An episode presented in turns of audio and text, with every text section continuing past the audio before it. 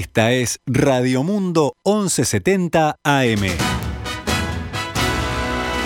¡Viva la radio!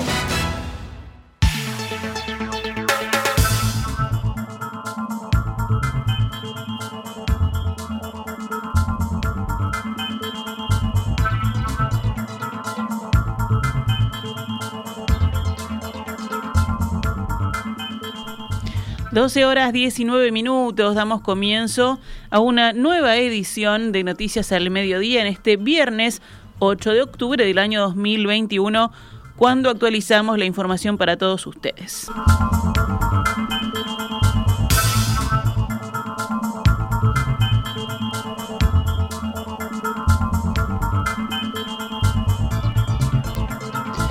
El Zunca informó que esta tarde se presentará ante el Ministerio de Trabajo para seguir avanzando en negociaciones colectivas con el sector empresarial y levantar el conflicto que mantienen enlentecidas las obras de UPM2. Esta mañana, en diálogo con En Perspectiva, Javier Díaz, dirigente del gremio, aseguró que le sorprendió la medida que tomó el Ministerio de intervenir en el conflicto, ya que ellos se encontraban en la planta esperando para realizar una reunión con el sector empresarial cuando se enteraron por los medios de la comunicación, aseguró Díaz. Aparte es contradictorio porque en realidad este, llevamos 36 días desde que se venció el convenio y durante todo ese proceso lo hemos estado discutiendo en estas condiciones. ¿Qué pasó ayer? No sé, porque en realidad no pasó nada distinto a estos 36 días. Díaz expresó que muchos de los temas que hoy se discuten ya fueron planteados tiempo atrás y al no obtener respuesta no tuvieron más opción que tomar medidas. Hoy, ante discutiste durante tres años en comisiones de trabajo generando aportes, insumos acerca de estos temas. Llevas un año y pico de obra donde a través de las comisiones de trabajo que se desarrollaban dentro de la planta colocaste propuestas en este sentido y no lograste acuerdo. Bueno, en realidad hoy no tenemos más opciones que este, la de tomar medidas, ¿no? Sin embargo, el dirigente sostuvo que, a diferencia de lo que se informó desde los sectores empresariales y la Cámara de la Construcción, el Zunca nunca se cerró las negociaciones. En la misma línea, Díaz aseguró que no están lejos de alcanzar un acuerdo colectivo porque, con roces y diferencias, han conseguido avanzar, aunque advirtió que aún restan definir algunos detalles, sobre todo en lo que respecta a la redacción del acuerdo. Hay acercamientos en las propuestas. Lo que hay que terminar de definirlas, de concretar, de ponerse de acuerdo, de fijar bien los temas de la redacción, porque obviamente que es una obra muy grande, que abarca muchas empresas, por lo tanto todo lo que acuerde tiene que ser muy fino en la redacción, porque puede dar lugar después a cualquier interpretación, porque hay una empresa que no está hoy, que no fue parte de la discusión, mañana entra a trabajar, y si vos no tenés bien clara la redacción, puede haber cualquier interpretación. Entonces, eh, yo repito, el planteo del sindicato es, nosotros vamos a participar en todos los ámbitos de negociación que se nos convoque, vamos a participar. Preferimos el ámbito que tenemos construido para esto, pero no hay ningún problema en eh, eh, eh, cuál sea el ámbito. Lo importante es que trabajemos sobre estos temas que son centrales para nosotros. Por su parte, las empresas que están a cargo de la construcción de la planta de UPM2 en Durazno solicitaron la mediación del Ministerio de Trabajo para destrabar las negociaciones con el sindicato y solucionar el conflicto laboral que distorsiona la actividad en el obrador. Agotado el ámbito bipartito, el ministro de Trabajo Pablo Mieres llamó a los representantes de la Cámara de la Construcción, a la Dirección Nacional del Sindicato Único Nacional de la Construcción Afines del ZUNCA, a miembros del PIT-CNT y a delegados de la empresa UPM. Las empresas solicitaron mediación porque entienden que las asambleas y los paros sorpresivos del ZUNCA llevan a que se detengan las tareas y tengan paralizada la obra casi en su totalidad. El sindicato argumenta que es la única medida de lucha que tiene para poder hacer valer su plataforma de reivindicaciones y lograr que las empresas negocien y acuerden. El ministro Mieres dijo ayer en rueda de prensa, nos acaban de solicitar la intervención. Nosotros estaríamos convocando a la comisión de alzada en principio para este viernes, es decir, para hoy. El presidente Luis Lacalle Pou defendió la ley de urgente consideración y rechazó las críticas de quienes buscan derogar los 135 135 de sus artículos. La ley está vigente hace más de un año. Que alguien me diga cuál es el efecto negativo. Después, si quieren, hablamos de los positivos, expresó el presidente durante su participación en el America Business Forum que se realiza en Punta del Este.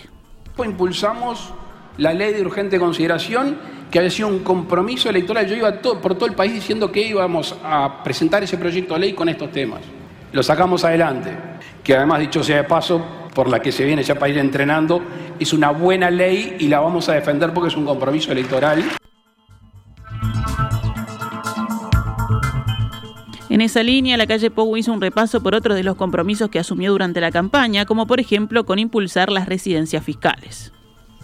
Nosotros estamos convencidos que Uruguay tiene los brazos abiertos para miles de ciudadanos del mundo, para que vengan con sus familias a vivir primero, a disfrutar de nuestro país, que es el mejor país del mundo, a gastar plata, a invertir y a dar laburo. Y eso lo hicimos. El presidente de la República mencionó una vez más que el objetivo de Uruguay durante los años de su gobierno será abrirse al mundo con o sin los países integrantes del Mercosur. Porque si hay algo que tengo claro es que a nosotros no nos sirve una región compleja, a nosotros nos sirve una región fuerte. Nosotros somos más fuertes con Brasil, Argentina y Paraguay que solos. Entonces, cuando vos me preguntás en el, el, rol en América Latina, no sé si tiene un rol en América Latina, tiene un rol en los organismos que integra y tiene un rol, en este caso, en el Mercosur. Y es decirle al Mercosur, muchachos, vamos a abrirnos al mundo. Somos el granero del mundo, somos el lugar donde se producen los alimentos. Y, al fin y al cabo yo me levanto y me voy a dormir 24 horas, 7 días a la semana por la gente de mi país, que no es contrario a nadie, pero el mandato es dentro de 1240 y dos días, me parece, cuando me toque entregar la banda, dejar un país más próspero y más libre. Seguimos en el panorama nacional. Con la intervención de la Guardia Republicana se logró controlar a medianoche los incidentes que había provocado un grupo de presos en el penal de libertad. Al menos dos reclusos resultaron heridos. El Ministerio del Interior emitió a última hora un comunicado donde informó que sobre las 21 horas se registraron incidentes en la planta alta del sector A del celdario 2 de la unidad número 3 del penal de libertad y según se pudo constatar unas 25 personas salieron de sus celdas luego de romper los candados. Reclamaban la reincorporación de un faginero que había solicitado salir de ese lugar voluntariamente. El texto sigue diciendo, tras usar munición menos que letal y gases lacrimógenos, se redujo a los internos, logrando controlar la situación. En estos momentos se está constatando la salud de las personas privadas de libertad involucradas, que luego serán realojadas momentáneamente en otro sector del mismo módulo, pudiéndose confirmar que hay dos de ellos heridos leves y que no hay efectivos policiales lesionados. Según consignó la diaria, los privados de libertad llegaron a salir de sus celdas, tras romper las puertas usaron cortes y colchones como escudos y tomaron el sector donde había unas 67 personas.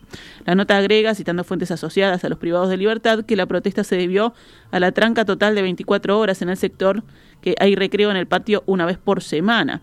La diaria consigna también que hubo disparos con perdigones y gas lacrimógeno y se sumaron refuerzos de grupos de choque externos al penal de libertad. De la sede de la Guardia Republicana salieron tres grupos de choque con un total de unos 30 policías en clave 5 y en clave 3, es decir, motín urgente. Autoridades del Instituto Nacional de Rehabilitación y del Ministerio del Interior se acercaron al lugar para negociar. El comisionado parlamentario penitenciario también se presentó en la cárcel, según consigna esta crónica.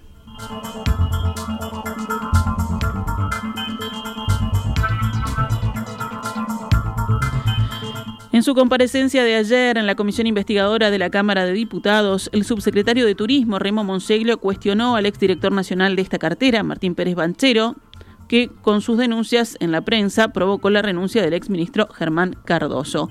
Monseglio relató ayer que mantuvo 10 reuniones con Cardoso a lo largo de los 16 meses en los que compartieron gestión, con la finalidad específica de pedirle al ministro que actuara ante las falencias en la labor del entonces director nacional. Monseglio criticó sobre todo que como director nacional el rol principal de Pérez Banchero era estar en el territorio, pero no lo hacía, dijo. Habiéndosele asignado un auto y un chofer al doctor Pérez Banchero, porque su finalidad principal que le había adjudicado el ministro. Repito, el señor Pérez Banchero no dependía de mí. El ministro le había adjudicado un chofer y un auto para salir a recorrer el país.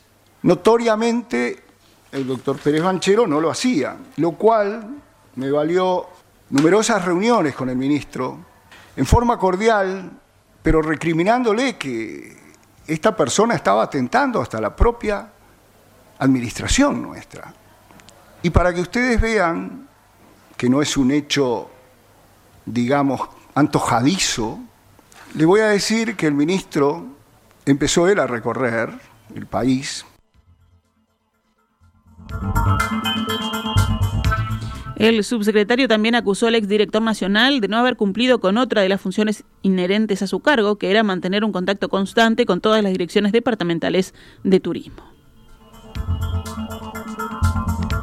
El candidato a la presidencia del Frente Amplio, Fernando Pereira, se reunió ayer con José Mujica en la chacra del expresidente y a la salida del encuentro dijo, parecemos estar muy de acuerdo en que hay que abrir las puertas y las ventanas del Frente Amplio para que entren jóvenes, hombres y mujeres de la cultura, un intercambio de generaciones que nos permita a todos madurar, afirmó Pereira. También señaló que tanto él como a Mujica les preocupa básicamente el futuro del FA y como a esta falta de rumbo del gobierno se le coloca un rumbo de izquierda que de alguna manera transforme la sociedad, fortalezca el Estado y dé oportunidades a los uruguayos, dijo el expresidente del PITCNT. 12 horas 30 minutos, pasamos a noticias de la emergencia sanitaria. Ayer aumentó por segundo día consecutivo la cantidad de personas cursando COVID-19 en Uruguay. Ahora son 1.250, seis de ellas en cuidados intensivos. Ninguna persona diagnosticada con SARS-CoV-2 falleció en la jornada de ayer. Por cuarto día consecutivo se incrementó la cantidad de casos nuevos. Ayer fueron 170 en 7.507 análisis. También por cuarto día consecutivo subió la tasa de positividad, que ayer fue del 2,26%. El índice de Harvard lleva dos días de crecimiento, ahora está en 3,28 casos nuevos diarios cada 100.000 habitantes en los últimos siete días.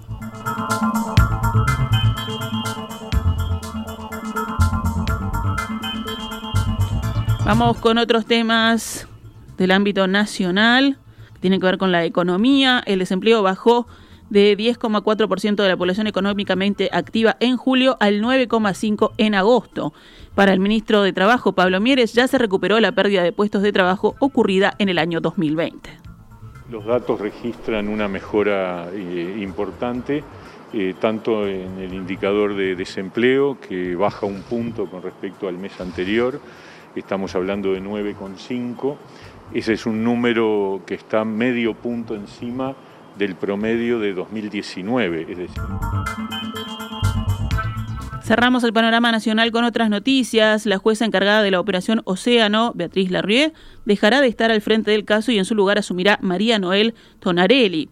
Esta modificación se da luego de que Larrié asuma como ministra del Tribunal de Apelaciones. La venia de la nueva ministra fue votada el pasado miércoles en la Cámara de Senadores y la resolución fue comunicada a la Suprema Corte de Justicia. El último fallo de la RIA en el caso fue a favor de realizar una audiencia masiva con todas las partes al mismo tiempo. La resolución judicial indicaba que se citará a Fiscalía, todos los imputados y sus respectivas defensas, y a las defensas de las víctimas a una audiencia para debate de pliego de interrogatorio para los días 18 y 20 de octubre a las 9 horas. Actualizamos a cuánto cotiza el dólar a esta hora en la pizarra del Banco República. 42 pesos con 30 para la compra y 44 con 50 para la venta.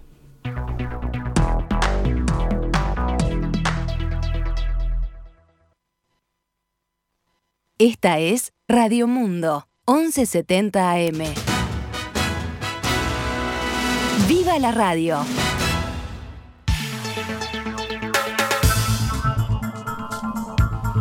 12 horas 35 minutos. Vamos rápidamente al panorama internacional. Los periodistas María Reza de Filipinas y Dmitry Muratov de Rusia ganaron el Premio Nobel de la Paz por su lucha por la libertad de expresión, según anunció el Comité Noruego, reconociendo así por primera vez el papel de la prensa independiente. Reza y Muratov fueron galardonados por sus esfuerzos para salvaguardar la libertad de expresión, que es una condición previa para la democracia y la paz duradera dijo la presidenta del Comité Nobel en Oslo. María Reza tiene 58 años, ex periodista de CNN y cofundadora de la página de información online Rappler. Ha sido objeto en los últimos años de varias investigaciones, procesos judiciales y ha sufrido un intenso ciberacoso. Rappler ha publicado artículos críticos contra el jefe de Estado Rodrigo Duterte, incluyendo su sangrienta y polémica lucha contra el narcotráfico. Nada es posible sin hechos, dijo Reza tras recibir la noticia del Nobel, e insistió en que es el mejor momento para ser periodista.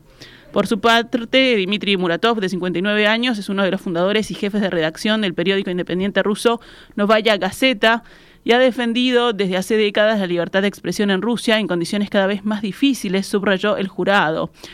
Novaya Gazeta ha sacado a la luz la corrupción, la violencia policial, los arrestos ilegales, el fraude electoral y las granjas de trolls, según señaló el comité, unos temas por los que ha pagado un alto precio. Seis de sus periodistas fueron asesinados entre ellos Ana Politkovaya, muerta hace 15 años. Tras el anuncio, el Kremlin saludó la valentía y el talento del reportero. México y Estados Unidos lanzarán un nuevo acuerdo de cooperación antidrogas ante la fracasada ofensiva militar desplegada hace 13 años durante una visita al país vecino del secretario de Estado estadounidense, Anthony Blinken. El nuevo marco sustituirá a la iniciativa Mérida que el presidente Andrés Manuel López Obrador dio por terminada al señalar que su país no quería más armas ni helicópteros para someter a los poderosos cárteles. López Obrador reclama inversión en comunidades pobres expuestas a la criminalidad, también como una forma de contener la creciente migración ilegal hacia Estados Unidos a través de México. El pacto marca un nuevo comienzo y desafío a nuestro gobierno a crear las condiciones para la prosperidad, dijo un alto funcionario estadounidense sin detallar los alcances de este acuerdo. Y en deportes, Uruguay empató anoche 0 a 0 y sigue en la zona de clasificación directa, pero bajó al cuarto puesto. Recordemos que estaba en el tercero de la eliminatoria sudamericana al Mundial de Qatar 2020, tras disputarse ayer la décima jornada de un total de 19. Brasil, que ganó y tiene puntaje perfecto, Argentina, que empató, y Ecuador, que ganó, son además de Uruguay los que están en zona de clasificación directa.